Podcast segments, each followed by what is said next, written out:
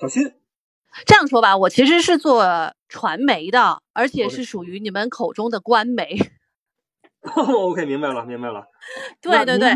加班该不会是有什么情况要处理吧？不是，因为明天是端午小长假嘛，然后我们有很多节目要录制，所以我还在录音棚录节目。然后呢，也提前祝所有的朋友们端午安康。因为听大家说特别特别多的知识啊，其实我本身，嗯，就是这些专业知识其实是很少的。我因为我们的这个工作，呃，要接触很多的行业，然后我们其实是怎么说呢？很多人觉得我们是吃体制内饭的，其实并不完全是。我们其实大部分的时间是靠广告在养活我们。嗯，我们其实是就是自负盈亏的一种事业单位编制吧，应该是这样子的。所以其实市场不好，对我们来讲其实是能够很清楚的去看到的。我在重庆嘛，因为其实重庆，我不知道是不是运气还不错，就是从疫情到现在，基本上每次好像有苗头的时候，都好像戛然而止在某个点上，并没有扩散出去。所以我们到现在都还没有体会到像上海、北京或者是云南这些朋友们的一种状态。我们基本上就没有被太多的影响，但是，但是其实大家呢对于未来的期待或者是期许，其实都在下降。包括我自己，我以前可能想的很多的是出国旅游啊，呃，带父母去玩啊，而现在我想到的就是会不会哪天嗯被封到单位呀、因为我们今天也在通知嘛，就说让我们准备洗漱用品搬到单位来。OK，对，就是其实大家。嗯，说经济这个问题吧，我觉得太就是很多东西看不出来，但是的确我们现在所处的这个环境，让我们对未来一些很多美好的期待慢慢在降低预期。就是有人说嘛，就生活其实是要有趣的，就不应该只是活着。嗯、而我们现在这种生活的乐趣，呃，越来越少了。刚才还有个朋友，他说他是做旅游的，在这个、嗯、呃是在山西吗？平遥，对啊，对，啊，我想说的是，在前段时间，前段时间我们这边呃招募了一些就是可以出行的一些团体，因为重庆是低风险区，它是可以进行这个招募的。呃，我想告诉大家，其实大家都很想出去玩儿，我们的招募都非常的火爆，很多人都想出去玩儿。然后我也去问了一下他们，我说你们是一些什么职业？你们现在出行政策有没有允许？嗯。很多都是平时每年都在玩的一些，呃，有一大部分吧是退休人员，就是他们其实受束缚的这种状态要小一点，没有太多的政策。然后还有一些就是自由职业者，他们都还在玩，就是其实大家还是很向往能够自由自在的出行的。我今天在这儿其实也不想说太多悲观的话吧，我觉得还是需要有一个美好的期待。那天不傻在那个节目当中说。你都不打算把这个出境游作为你后面的一个 职业规划？就是、对，当时我心我心里是嘎嘣凉了一下的，嗯，因为我我之前听你的节目的时候，其实当时也正在就是那个时候还可能在一九年的时候吧，好像是一九年的时候，我当时其实每年的旅行计划都安排的非常的满，然后每年都要出去玩，然后我在说哪天应该邀请不傻带我们去做做讲解。就是我觉得我自己光玩的话，只是攻略性可以，但是很多东西没有。但是没想到就就是我觉得很多事情让我也是预想不到。本来我有很多的计划，但是现在全部都搁置了，而且我也不知道什么时候能出去。其实我很难受，因为我有一次就是我第二天要去大理，本来都机票都订好了，突然间那天晚上出现了点状态，我就没有办法去退票，然后我就在家里嚎啕大哭了一场。别人可能会觉得你很矫情，但是我觉得积攒的一些积攒的一些东西应该是。对我，我是觉得这个东西本来对我的人生来讲是就是垂手可得的东西，为什么现在变成这么的尴尬，就是这么的别扭？嗯、然后我就觉得为什么我不能出去？我为什么不可以出去？呃，但是就是没有办法。说到这个旅游的问题，这个实际上我看到另外一个人在分享一个自己的体会，就是说的非常的微观，他没有说那些大的东西，没有说什么出境游啊、跨省游都不是。他说这个，呃，这个定时就四十八小时这个规则一出来之后呢，发现人生就多了一个事儿，比如说，比如说平时的晚上，嗯，本来说去哪儿吹吹晚风，去喝个小酒，但是不行，一看时间到了，去做个做个核酸。啊，周周末到了周末早上起来呀，不行，我得以前睡个懒觉不行，赶快去做个核酸。他说人生的乐趣就这样少了很多。对呀，这个我们的人生的这个乐趣都是一点点堆积出来的，对吧？那么其中的很大的一个呃因素是我们的自由度，就是你的随心所欲的程度，对吧？你能够做你自己想做的事，按你自己的节奏去生活的程度。但是这个东西在近几年呢会受到一些影响。其实我也不是说，我也不是说在灌输悲观的想法。我在今日的直播里边，我还说大家振作起来，就是你们设想的那种极端的事情不会发生，因为很多人。会说的很大哈，这个时代的问题。总之，我的意思是不要太过于悲观啊，不论是对于大形势也好，还是包包括对于出境游也好。但是我确实，我确实不把这个作为以后的一个近期的职业规划。这个事儿在我看来还是一个没什么头的事儿哈。呃，来吧，大强。哎呀，昨天复工了，累得够呛，今天比昨天更累。哎呦，好的，来说一说吧。大强在上海。嗯，这个积压了很多的。工作量在今天，昨天的工作量是平时的三倍吧，今天的工作量是平时的五六倍。嗯哼，嗯，然后中午饭饭量是平时的两倍。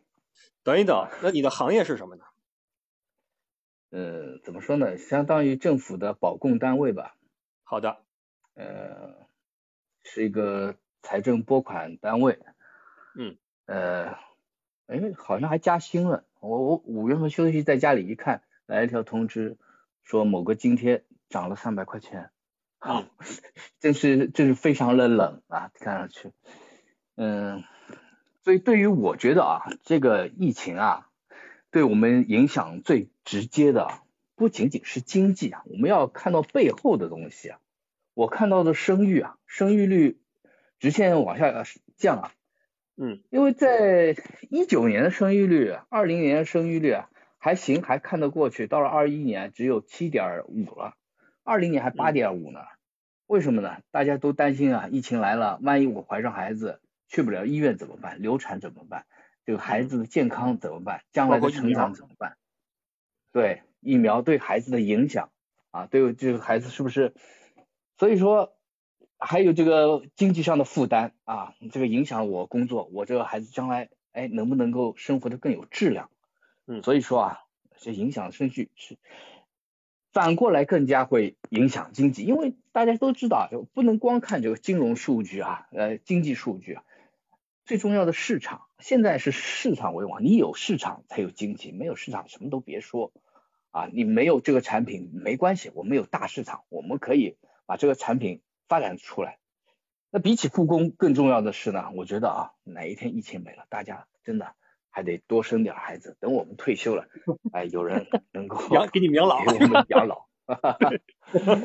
另外一个呢，我对于我们国家的经济面啊是看好的。那总体看，为什么呢？啊，不光你光看到啊，许许多产业搬到这个东南亚去，但是啊，东南单东南亚许多的工作啊。他们承接不下来，更高端的技术啊，更高端的管理啊，还在嗯哎中国大陆，就好比你雷克萨斯的工人啊，不是普通工人就能去上流水线啊，必须生产十年丰田啊，你是一个老技工才能够去雷克萨斯的工厂啊，就是这个道理。另外一个，我从历史上来看啊，我们国家经济啊，啊，在过去几千年。来说一直是比较不错的，就像一个人，哎，他暂时的啊出现点问题啊，比如说一个优等生，那只是意外啊。你想一个好的呃一个普普通通的鸟不拉屎的地方，经济发展特别好，就好比一个的一个人呢，这个平时成绩不怎么样，偶尔哎考了一次高分，然后他很快这成绩还是不行。有的地方啊，比如说战战乱平人啊，一千多年来一直这这个战乱。偶尔哎，经济好一下，但长期来看，没人去投资，他只不过是抓住了一次机遇点，给他发展了经济。另外还有啊，咱们中国人的性格是什么呢？这个急性子。第二个呢是耐耐得住寂寞。第三呢是知道怎么积累办大事。嗯，还有一点啊，就拿我自己个人来说，我在结婚前非常节约。啊，和我的同事朋友比相相对比较节约，有些无意义的聚会我不去参加，我也不追逐名牌。但是到结婚之后啊，结婚之后以及结婚那天，人家就跟我说，吃的酒席是最好的。最近几年没有哪一次啊，这个酒席能够办的这么隆重啊，生活质量还是可以的。这叫什么？可以说是一次报复性的消费吧。同样，我们封了这两个月以后，哎，有的地方减薪了，是吧？减薪了，从某种意义上来说啊，是这个钱更加值值钱了。但是呢，我们中国人还有存钱的习惯，那么也说明啊，这些银行里的钱也值钱了。那么还有一些人呢，哎，会报复性的消费啊。另外呢，政府呢也出台了许多的这个刺激经济、刺激消费的政策啊，许多的利好政策都出来。那么从其实啊，我们有一些老师经常说啊，呃，有些事情啊，你要从长远来看，有些事情真的是一阵风。我们往往会因为静音而影响自己的判断和信心，会受到它的影响啊，会变得惶恐。但是，一些老老人跟我们说，不用担心啊，船大这个能抗风浪，所有的事情啊都可以过去，时间可以把所有的伤痛给冲淡，可以弥补所有的损损失。我就看昨天啊，六月一日，哎，我在五原路经过，一辆辆的。吉卡啊，开进了这个横幅风暴区，那就是赶着拍电影呗啊，排成一长路，这个也只有这这几条小道能够停吉卡，专门也就是给他们这些车子办事儿啊。咱们中国人这个抓紧时间办事的性格，也是地理原因造成的。温带温带人就是这样的一种季节性的这个性格，他要赶时令，不像这个寒带。赶了也没用，不像热带不用赶，咱中国人的性格就在这种这个怎么说呢？可以说也可以说是叫做多难兴邦，也可以说啊一个人啊从小多受到磨砺啊，长大了才能够成才啊。我先说说到说到这里好吧啊，不傻。好的好的，谢谢大强啊。呃，来吧，那个 Blair。嗯，不傻好。你好。能听见吗？嗯，就是。我其实本来今天是想来听各位哥哥姐姐来分享经验的，但是由于刚刚那个救兵同学他也说了一下，但是我我跟他是一样的年纪，但是我看到的情况跟他是截然相反的，所以我才想来跟大家分享一下，就是我看到的一些情况，我没有大家那样有经验，嗯，就是我可以给大家就是一些我们学校内部的数据，我们是一个上海附近的一个还可以的学校，然后我们的考研率。是百分之六十到七十，就只是考研，不包括出国，也不包括考公。然后考研的上岸率是百分之十五，就是我们学校是一个还好的学校。然后，嗯，大量的同学就是想去考进体制内，但是考进的不多。就是我手上得到的我们学院的就业数据，其实是比我在微博上看到的要更差。嗯嗯，我们是，我可以透露一下，我们是商学院，就是已经算是比较。好就业的一个专业了，然后我再给大家分享一下我这两个月找实习的，就是投了差不多有近千份简历，面试了很多公司的一些就业市场的一手感受。就是我其实是有嗯两个专业，我是有两个最好就业的专业，我不能跟大家说是什么，嗯，但是我即使我的就业范围已经是这么这么的广了，我还是觉得现在实习很难找，比我以前。差不多去年的时候要更加难。首先就体现在一些，嗯，就是你的简历投出去，你的 HR 的查看率都非常低。然后你可能像我们这种，我家乡是一个二点五线的城市，我们这里可能有一个稍微有一点的好一点的岗位，百分之九十都是硕士，嗯，就是投简历的。然后第二点就是体现在，在这个实习的过程，一般来说实习应该是就是没有那么水，应该也不会有什么加班的吧。但是现在的实习，我面试下来的就是工作内容都很多。然后第三就是对经验的要求非常高，这个是我感受最切切的一项。就是因为我大一、大二是有做一些学生工作嘛，然后大三没有做。然后那个面试官直接问我的问题是：你为什么会有一年的职业空档期？就是我觉得这一个问题是不应该问学生的。那综上所述，我的猜测，我希望到时候有厉害的哥哥姐姐、有经验的可以。来验证一下我的想法，是不是现在很多互联网企业他们把大量的正职员工裁掉，然后用就是这一些是本来是应该社招的岗位，他们用校招或者实习，以一个非常低的成本来代替他们原来的这些岗位，这是我的一个猜测，希望嗯，如果是有互联网行业的哥哥姐姐可以来验证一下。那我对这个经济形势总体来说的话，因为我自己是有研究一些宏观经济，我们的专业问题，我发现其实嗯，还是我同意大强刚刚说的全球价值链转移是没有那么容易转移到东南亚。确实，我们有一些产业在经验和技术上是不太可以替代的，但是确实，嗯，在我做的研究看来，是一六从一六年开始。这个经济形势确实就不太行，特别是在最近两年，我觉得是达到了一个基本上是可以说谷底吧。那我我当然希望这个只是经济周期的问题，但是嗯，我目前看到的情况告诉我就不太乐观，大概就是这样。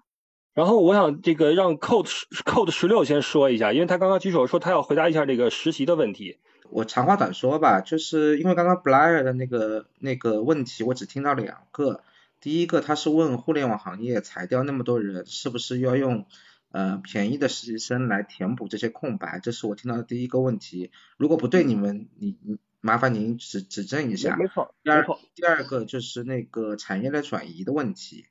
呃，就是说他能看到，就是说是大量的这个呃，不说大量吧，是确实是有这个问题存在，然后经济也不特别好，对吧？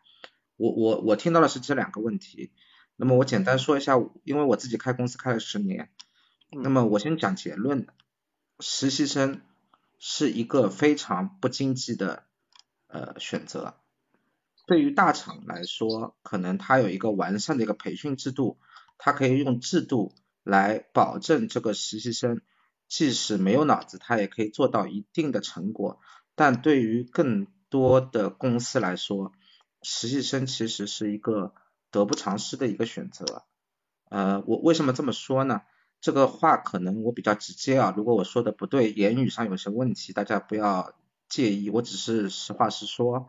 呃，因为很多的我们现在的教育脱节，导致了很多的人他有学历，他没有专业知识，或者他没有专业的工作经验。我说的工作经验就是说，我看到过太多的实习生，他连个 Excel 表格都做不好。嗯，我说的做不好是明确的告诉他你要一二三四五，要做到这样子的，做到这样子的样子，然后给了他一个 template，然后他也做不好。然后对公司来说很直接的，就是直接成本的下降必然带必然带来了间接成本的上升。那么直接成本是什么？对你可能你说我裁掉一个正式工，可能。呃，省下个两万块钱工资，对不对？然后他的活也不是很难嘛，我们分解一下，找三个实习生来做。那问题在于那三个实习生谁来教？然后你教不教得会？然后等你你他，而第三个问题是他花多少时，我们花多少时间把他教会？然后教会以后又怎么了？他的实习生他的实习期也结束了，可能你前期的投资也就是白费了。所以我就想回答这个问，就是我的观点就是说，有些岗，而且有些岗位你实习生是做不了，就是做不了，因为有一些决策，有一些对外的沟通或者是对内的协调，它要求的并不是你的学历，可能学历是一部分啊，更重要的是你对这个组织的熟悉程度，以及你以往工作经验给你带来的一些技巧，那这些。是实习生没有的，可能他也意识不到，这个是很残酷的。有一些就是需要实习的时时间的积累，而恰恰是这个时间不是说你几岁，而是说你在这个行业里面有多少年，或者说你做过这个工作岗位多少年。那这些东西实习生都是没有的，所以用大厂来说，他不值当，他完全没必要。对他来说，他缺的是时间和速度，他不是缺的钱。这个是我我。我自己比较片面的一些看法啊，跟大家分享一下。然后第二点就是，呃，他说的那个产业的转移吧，这一个呢，其实因为我这几年也一直在东南亚跑嘛，然后我其实在一九年的年初就跟我几个同学说，要不我们去东南亚吧？我发现东南亚是是个好地方，又便宜又好。然后呢，我们也跑过很多次，然后我们发现一个问题，有些东西你真搬不掉。搬不掉的是什么情况呢？因为如果我们大家如果在工厂里面，如果你是制造业的话，你就会发现，其实你一个工厂你做不了多少东西，其实你是抱团的。嗯，就算是你你是再大的公司，你也是抱团，你需要一个产业群去配合你的。简单的说，你不可能做印刷吧？你不可能自己做运输。你自己再开个物流公司来帮你运东西吧。嗯没错，您的生活在一个生态链上，您是在那个上下游当中的。对，我们看起来是直接成本下降，那边的工资，我那个时候去看，越南才一千八，平均啊，一千八就是能顾上，能跟你交流的，那那那不能交流的就更便宜了。那么，但是现在可能涨上去了，两千块、三千块，但是你会发现，你光有这个没有用啊。你配套的东西都没有，你怎么办？就比如说你做一样东西，我少说一个机器吧，我就简单点的机器，至少要三四十个零件、零部件。我们还不说非呃，就是说非直接物料的一些采购，比如说你的包材呀，就是间接的，对，包材什么之类。咱们就不说啊，咱们就不说。包括检测检验啊，这对对处理啊什么这那啊。对对对，咱们就简单化，就简单说。至少你五十个零件，五十个零部件吧。那五十个零部件你拿，你全全你自己做吗？不可能。那你这些零部件你当地找不到，这是第一点。第二点，基础设施不够，它它每它经常断电，你知道吧？断水断电，然后工人经常会不见的。那些工人你要培育起来是需要大量的时间的。熟练工人的话，他有个产能爬坡的概念，你知道吗？就比如说我一个。您在。东南亚那边，您发工资是每周发还是每月发？我那个时候没开厂，但是我朋友在开厂，我我在里面待了至少有待了三个月，我就从头到尾到车间，每天就是观察他他们去做什么东西，而且他们的工资，我跟你说，呃，工资的话是这样子的，有呃，就是在越南还好一点，你可以每两周发一次，或者是你每一个月发一次都 OK，这已经算是这算是成熟的。如果你要在不是外国工厂很多的地方的话，你可能你还要教会他什么叫工资的问题，就是说他们认为就是说就像个短工一样的，今天我我我跟你上车了，我就到一个地方把今天的活干完，你就给我钱，然后明天再说明天的事情。但是你知道，如果工厂里面是不可能做这样的事情的，所以您花俩礼拜刚把他培养会了，人拿工资人走人了，人不剃头跑路了，人不见了。两个礼拜教不会，呃，如果是制造业的话，如果你是产能爬坡的话，一个一个产能仨月吧？对，至少，如果这还是简单的东西啊，这还是简单的。如果你要说 iPhone 那种，那就那就更没谱了，就就更没谱，就是所以说那种那种精密电子啊什么东西，它都没办法转移嘛。我举个例子，比如说佳能，大家都知道佳能相机吧？佳能相机它。它将近那柔性的那电路板，嗯，对的，它那个佳能相机的那个产业链或者索尼的产业链，将近用了十五年的时间，就是为了把产把工厂搬到泰国去。他们简单的说，他们搬的时候开始想搬的时候，中国的房价才多少？等他们彻底的搬过去了，我们中国的房价是多少？就就就是这样子的一个漫长的过程。当然，你们会说现在有很多东西确实是是在越南，那我也可以很明确的说，搬过去的东西其实是中国人在在做，就是中国的老板在那边开的工厂。我不说百分之一百，至少百分之六十以上，这是我看到的东西。可能我看到的东西认知是有限啊，因为我认识那边认识的人也不多，但我至少看到的是大量的初级产品，就是说。其实是中国的工厂搬过去的，但这个也有问题。其实我们中国有西部啊，西部也有很多地方没很多地方他比较穷，他没工作啊。那当地年轻人为什么跑到大城市呢？因为他在当地找不到工作，他闲着吧，对不对？那么这些的话，他为什么不过去呢？那么这就是这就是我们刚才回答那个 Blair 的问题，就是说经济问题不好，就是经济不好，对，那肯定比比我们刚加入 WTO，因为我年纪稍微大一点啊，我记得我我们我刚大学毕业的时候刚加入 WTO，那个时候还亚洲金融危机呢。那那个时候是蒸蒸向荣啊，那什么东西只要你生产得出来，只要你胆子够大，你就能挣到钱嘛。那现在不一样嘛，就是说竞争比较激烈一点，它更充分一点，因为我们已经成为中国的，中国已经成基本上成为全世界的生产工厂了，世界工厂，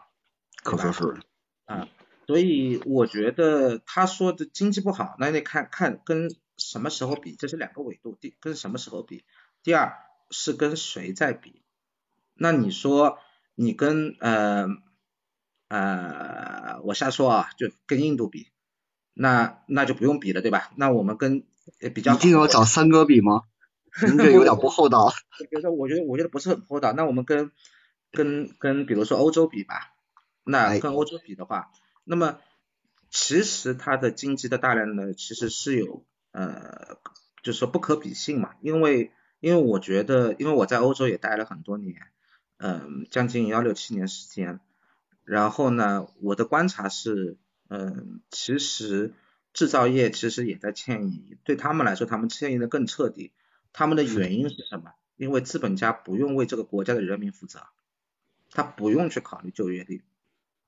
就是我把工厂关了，我只要找到更便宜的地方，能生产出更好的产品，能让我这个人或者我这个家族赚到钱，那就 OK，万事 OK。我从西欧搬到东欧，或者说我搬到其他地方，我只要我能挣钱，我追逐资资本我能挣，钱但是我还是干我这活儿就行。或者或者说我也干不了为我为一小部分人挣到钱就行，但是但是我们国家不可以这么这么这么做，啊因为我们国家还要考虑当地一个工厂关了，这么多人，为什么现在关工厂？就业啊，对，对啊，也就是不能都让他们到大城市去跑外卖去。嗯，为什么我们这么强调就业？我们为什么强调这个东西？其实跟这个东西也就有好有坏了啊。就是有些自由主义派，他肯定就是说，他会认为任何任何就是说良好的善意，最后都会变成通往地狱之路，对吧？这个也是比较有名的一个自自由派经济学家讲的。但我的实际观察，以前我很相信那一套，但是我两边对比，因为我回国开公司也开了十十年了吧，十一今年十一年，然后我觉得没好坏，但是我还是扯远了，我想回到刚才那个问题，不用特别担心，因为首先一点，全世界的经济都不是特别好，说实话，都不是特别好。那么，呃，对中国来说，它有个特定时刻，就是我们的感，我们的感受，我们的实际感受比实际情况要糟糕得多。原因是什么？因为我们已经顺风顺水了将近二十年了，所以我们会觉得，我操，我原来很简单啊，赚一块钱不用这么累啊。现在我怎么觉得一块钱我出汗了呢？我为了赚一块钱出汗了呢？就大家的感觉上是是是是这样子。那么，当然我们也肯定有有有很多地方不满，但但我觉得这个绝对不应不是说经济外迁就产业的外迁的原因，而是有其他的原因。这就是我想分享的东西。Helen 在吗？我可能接触到的面可能更更窄一一点，然后我自己可能最近这几年呢，可能嗯、呃比如呃可能大家接触到的啊，比如说投资这一块儿呢，可能也多多少少都经历了一些比较悲惨的一些经历吧，比如说像那个 P to P 呀、嗯也经历了，然后呢，包括投资房产也经历了。然后 那个给孩子报班跑路也经历了，嗯然后今年那个呃股票投资，然后也是赔了，反正这几个就基本上就是都都反正都接触到了，也也嗯都都进去了一一些。然后但是呢，比较感恩的就是我和我们家先生呢，好在就是收入还算是稳定，所以没不至于就是说像好多人。真的弄得那么惨，就是说虽然嗯这些反正是是是会有嗯就是说呃有影响吧，但是影响还不至于那么的大。嗯，然后接下来我可能再说一下，因为我是从事呃教育方面的，然后我说一下我们教育方面应该说算是可能影响算是比较大的啊。但是因为我们从事教育行业，一般女性比较多，那可能有一些人，因为今天晚上的嘉宾比较多啊，但是没有人可能会提到教育这一块儿，可能也好好多人可能也会觉得说教育行业到点，大家到点现在什么样一个情况啊？我可能我刚才也列了个小提纲，总结一下，到点现在教育行业的人到底现在他们是一种什么样的状况？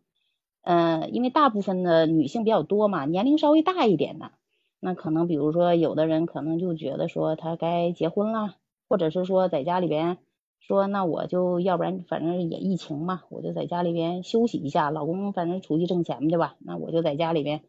弄弄家，做带带孩子，做做饭，要不然的话，反正家里面也也没人弄嘛，对吧？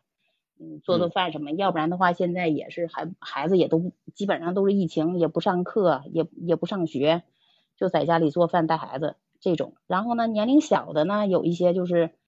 嗯，比如说改行了，他有一些做那个线上的啦，或者是说做媒体啊，或者是说回老家呀，这种的，反正就改行改改什么的都有了。然后还有一些像我身边，呃，前几年做那个教在线教研的，他们是比较惨的。原来像那个，呃。在什么宝宝班英语啊，还有一个做的比较大，在中关村那个，突然一下猛就叫什么？他们都一个月大概都要两三万、三四万的。然后当时他们被裁的时候，他们收入就是给的给的工资也是特别，就是走的时候给的补助也是特别高的，好像他们每个人大概都要拿了十多万。我觉得就是说你被裁了还能拿这么多钱呢，我觉得都还是还是不错，还是不错的。但是他们走了之后了。大概这大半年吧，他们真的就是找找工作就特别的难，因为他们就没有这样的公司了嘛。所以对于他们来讲，他们又他们是从事教研工作的，所以他们又没有教学的经验，所以他们再去找工作就特别的难。就我身边的，他们基本上就就基本上就是在家里就待着了。然后还有呢，就是可能影响比较大的就是这种大小的机构，因为他们本身就是都是有那个有店的嘛。房租这边都压力都比较大，就比如说，嗯，上百万，或者是说几十万，这店铺他又不让你开，这种在线的，就是他有那个什么有店的这种的，然后房租又比较高的这种的，那他没有办法，他去那个什么，他去开，所以说他这种有店的就比较影响就比较大。但是什么样的可能就影响不大呢？就比如说像那个原来的机构的这些老师或者一对一这种老师，反而他不大。因为他机构他干不下去了，老师呢，他机构里原来的那些老师，他就把这些学生、这些生源直接就带出来了。那我理所当然的就是把这些都带出，因为你机构干不下去了嘛。或者那些一对一的老师，我直接我原来的，我把你机构那些那个什么那些，因为你反正你这原来的那些机构也干不下去了，然后那些孩子他他又要继继续去学嘛。所以呢，他到处去找老师，或者是原来的那些老师，他又去联系。有一些他回老家了，或者改行了，他到处去找老师。反而他就跟着那种的，就是就是 流散到到处的那些老师，跟他们去联系。反正就由原来的那种的，就是说，呃，大机构的那种老师，就变成了单打独斗的这种老师。这种的反而更多一些的了。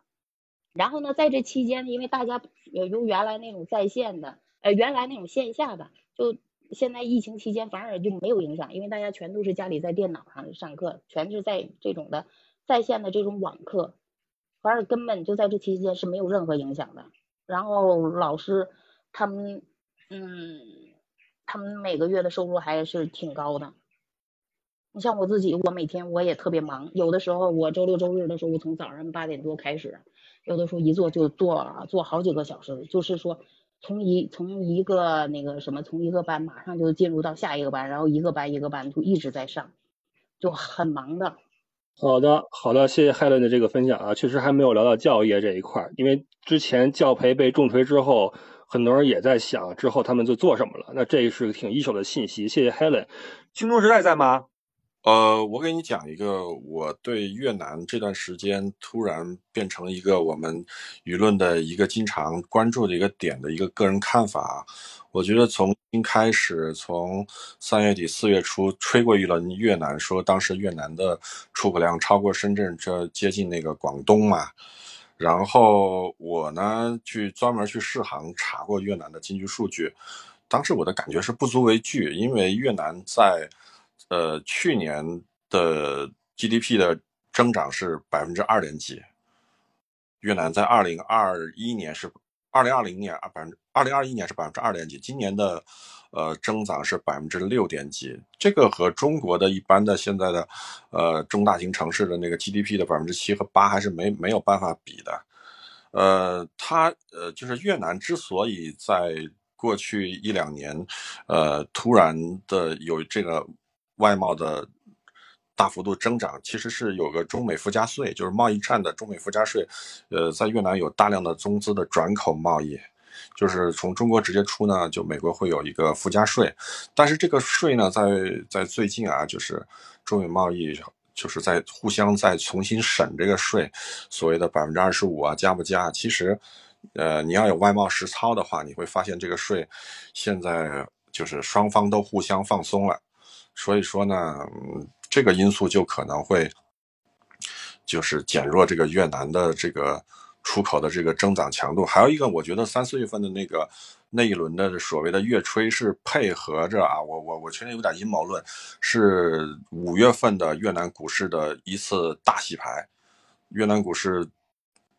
市值跌掉了百分之二十多嘛？就如果是你在三四个月的时候用各种渠道的收这样的股货进入越南资本市场，那你就被收割掉百分之三四十了。它每一次吹起来，你一定要看着后面，也许是有一个资本的高手在运作这件事儿。实际上，越南的整个的呃人均 GDP 还是个。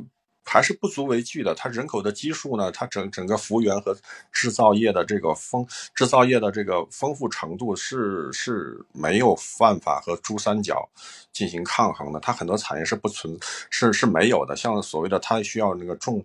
呃重工业投资的印染呐、印刷呀、什么大的电厂啊，还有那些很多基建呢，是是不足的。呃，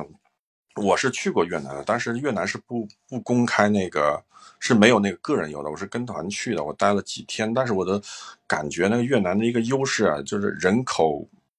呃，非常年轻啊，因为我在街上，哪怕酒店里，就看见成群成群的年轻人，就是就是二三十岁很昂扬的坐在一起，他们喜欢搞一些集体的运动啊，唱歌啊，或者一些团建一样的东西，在海边比比皆是，反正就感觉这个国家的人的，呃，人口的那个人口年龄层是比较。比较年轻的这个好多东南亚国家都是这样，好像菲律宾也是。菲律宾人口的平均年龄才就我就二十四五岁，然后这个菲律宾这个国家也有上亿的这个英文人口，英文流利的人口。如果发展起来，其实按照它的地理位置都是很优越的。但是各种各样的原因吧，就是呃的原因，就是到现在还是。他们有一有一定的电子产业或某些产业优势呢，但是和中国这个体量还是没有办法抗衡的。我就是回到那个最初这个题目，在不傻，呃，他是五月三十号、五月三十一号不傻公布这个题目的时候那一天，不傻这个题目说出来以后，上海发布呢，就是第二天解封啊，所以说，呃，真的是好像是黑暗。中的一道黎明的曙光嘛，就是一般呃小企业、中小企业，呃，就是能活过六九十天的封城期的，就是在以武汉来统计，百分之八十都倒在那个，如果是三个月还不能进行运作的话，很多企业是活不过去的。还好上海，呃，大约七十多天。那么我的简单说一下这个过程中，呃，我们遇到的一些困难啊，就是说。因为我们是一个小企业，很小的企业，要但是我们的客户是有，是有一有一些还在，在周边，可能在上海有一些还在要继续工作的一些大的一些企业，但他们他们需要配套的提供一些产品，那么这个时候就非常难的，这个物流就非常非常难了。我们举个例子，我们为了运一票货，呃，到江苏去，我们。九个人啊，九个人就各个客户啊，加上物流，加上公司的人，九个人整整讨论了七十二个小时，就是两边要拿通行证，然后司机要找到有通行证的司机，还要在过才有有那个限定时间的时候，呃，核酸有效的情况下，能达到对方那个高速口出去啊，最后就很惊险，差一个小时，他的核酸。就这七十二个小时的努力就全废了，差一个小时，他的在核酸还有效的情况下，就是对方正好对方那个城市的主管部门也拿到通行证，火速赶到了高速口，啊，才把这个货物去送达。就是平常一个电话解决的事情呢，这个时候就变得无比艰难了。这这个时候，呃，还有很多好多事情啊，反正这个，呃。就是，呃，其他就不说了吧。我就说那个，其实我我对未来的一个看法就是，就是中小企业能在中国，就是现在在进行创业的这门槛变得越来越高了，不是十年前了。因为十年前我经常看到一些年轻人。我能看到很多年轻人，今天几个年轻人就一起成立一个小工作室做电商。明天我又会看到有几个年轻人刚毕业的大学生，他们在做团那个团购网网站啊。中国那个团购网站顶峰的时期，可能有几千家团购网站吧，他们就是一家，就其中一家，就看到他们就是呃满怀着热情啊，或者是很多憧憬的年轻人在自己组成一个小的团队在。做一件创业的事情，但是这几年我真的看到的越来越少了，而且这个所谓的能创业，所谓就那说电商啊，或者是新的一些呃模式，就是需要的资本啊，需要的这个团队越来越大，越来越专业，资本越来越大。呃，就就去上海浦东吧，我们我在浦东啊，我我十几年前到浦东的时候，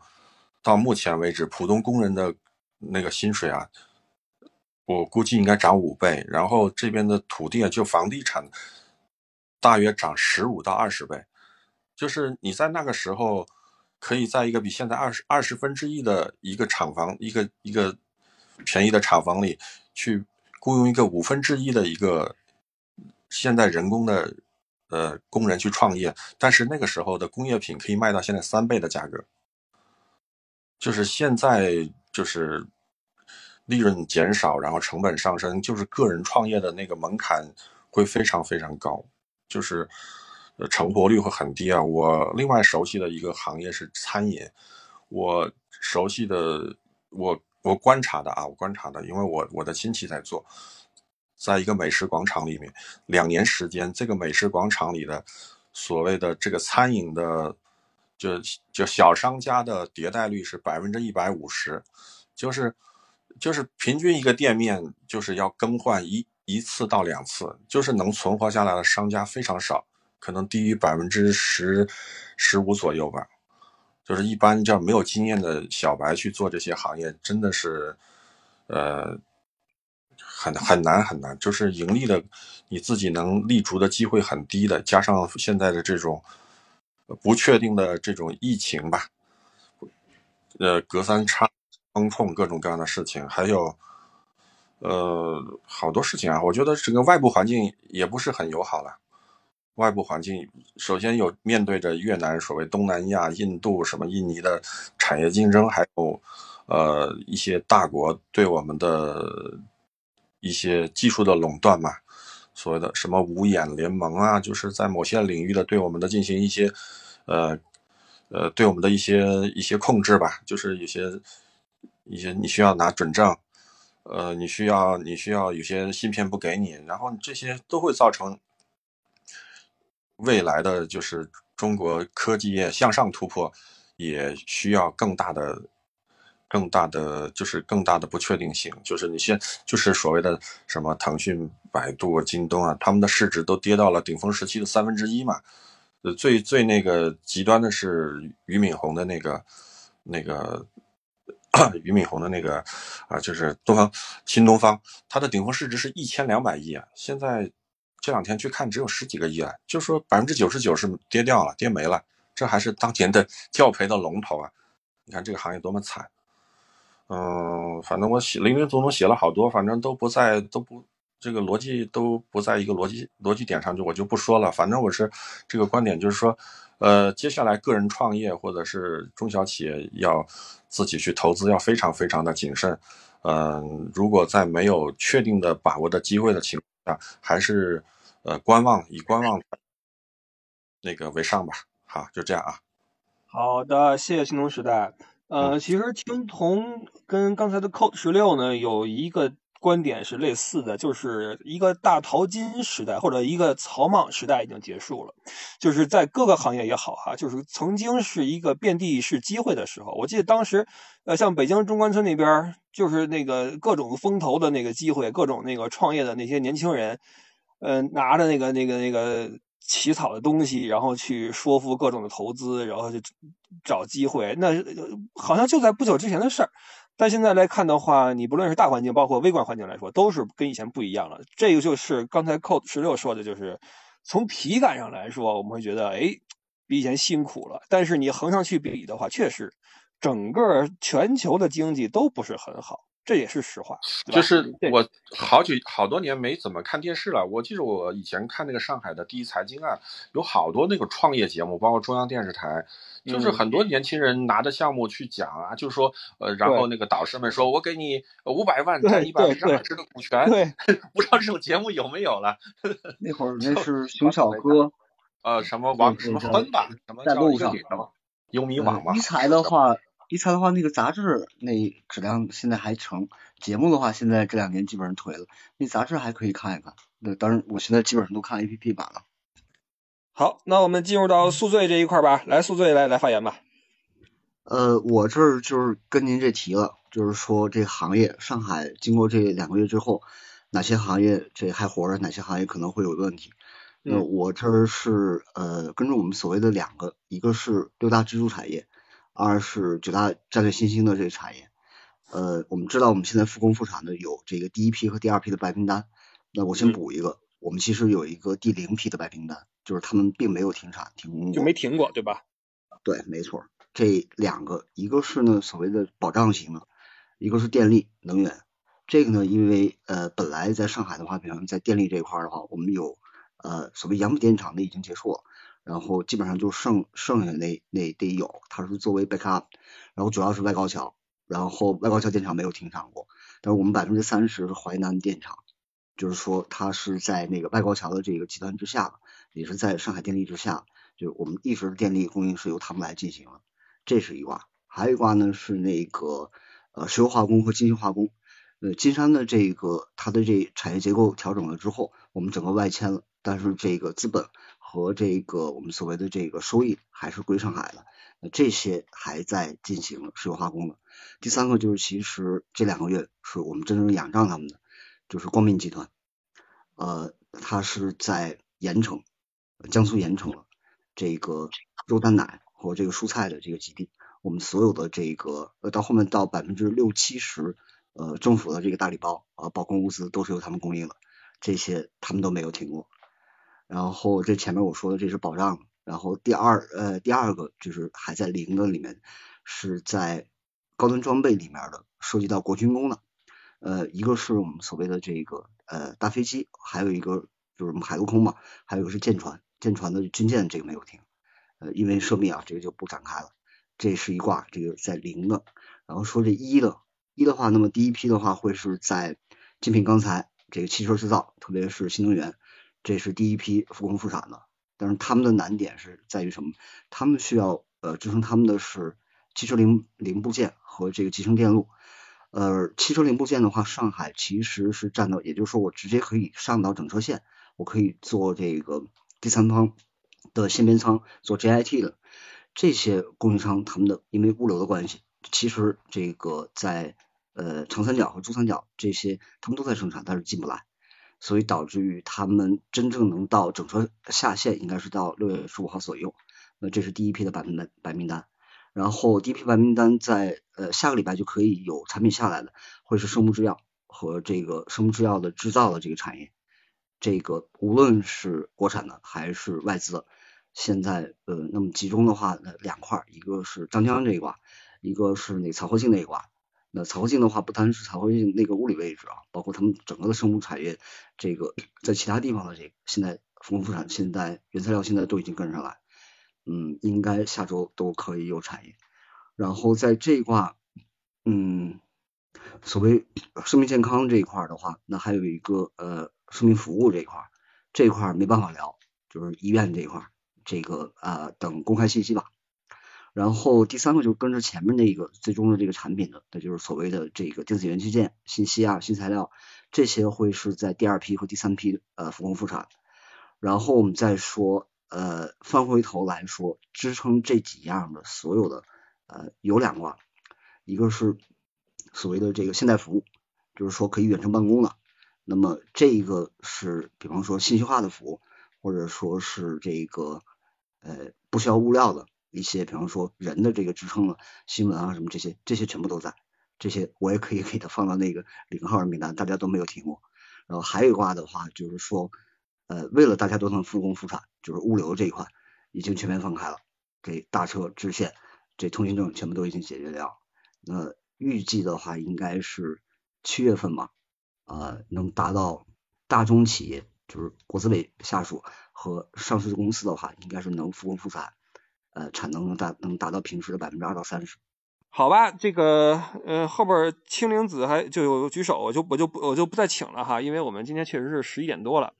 呃聊的也都是一些比较专业的东西，后边几个大神一聊，我觉得对于很多人来说，这个思路是一个是一个整理，对吧？因为一开始我们也是表露一些自己的担心，实际上，呃，我今天想听到的是大家对自己这个行业的一些嗯看法啊，因为有这么一个。这个这个怎么说？一个几乎可以量化的被验证的一个理论，就是实际上，呃，经济的好坏与人均寿命也是挂钩的，也是挂钩。当一个当一个区域的经济走坏的话，那么它的人均寿命一定也会相匹配的在下降。因为你你说个最简单的例子，你如果说经济下行的话。你的医疗还能不能跟上，对吧？包括人的对这个这个幸福指数，包括他对这个生活的憧憬，包括他的生活条件还能不能保障，这都是一个匹配的过程。所以我的意思是，我们如何能够既要又要，对吧？这这是这是一个。这是一个问题，对吧？我们的我们现在呃做的事儿是尽可能的保住我们的健康，在这个情况下再保住我们经济。但是如果说我们的经济产生下滑的话，我们的实实际上我们的每个人的健康还是会受到影响。所以这是一个对吧？需要我们每个人去想的事儿。但是还是那句话，一开始就说了，二季度的 GDP 也好，还是我们今年整年的 GDP 也好，是我们每一个人的事儿啊，是我们每一个行业每一个每一个劳动者的事儿。所以我觉得。大家关注也好，或者说作为亲力亲为的参与者也好，都是应该去想一想吧。这个这个话题。那么明儿就是端午节了，今天就不多说了哈，都十一点多了。我相信这个在线依旧有三百四十八个人，我相信这三百四十八个人应该都和我一样，对今天各位的发言发言的人的这个信息是非常感兴趣。所以谢谢今天所有发言的人啊，这个也给我上了一课。谢谢各位今日参与了，我们今儿就到这块了，好吗？各位晚安，好吗？各位晚安，再见，拜拜。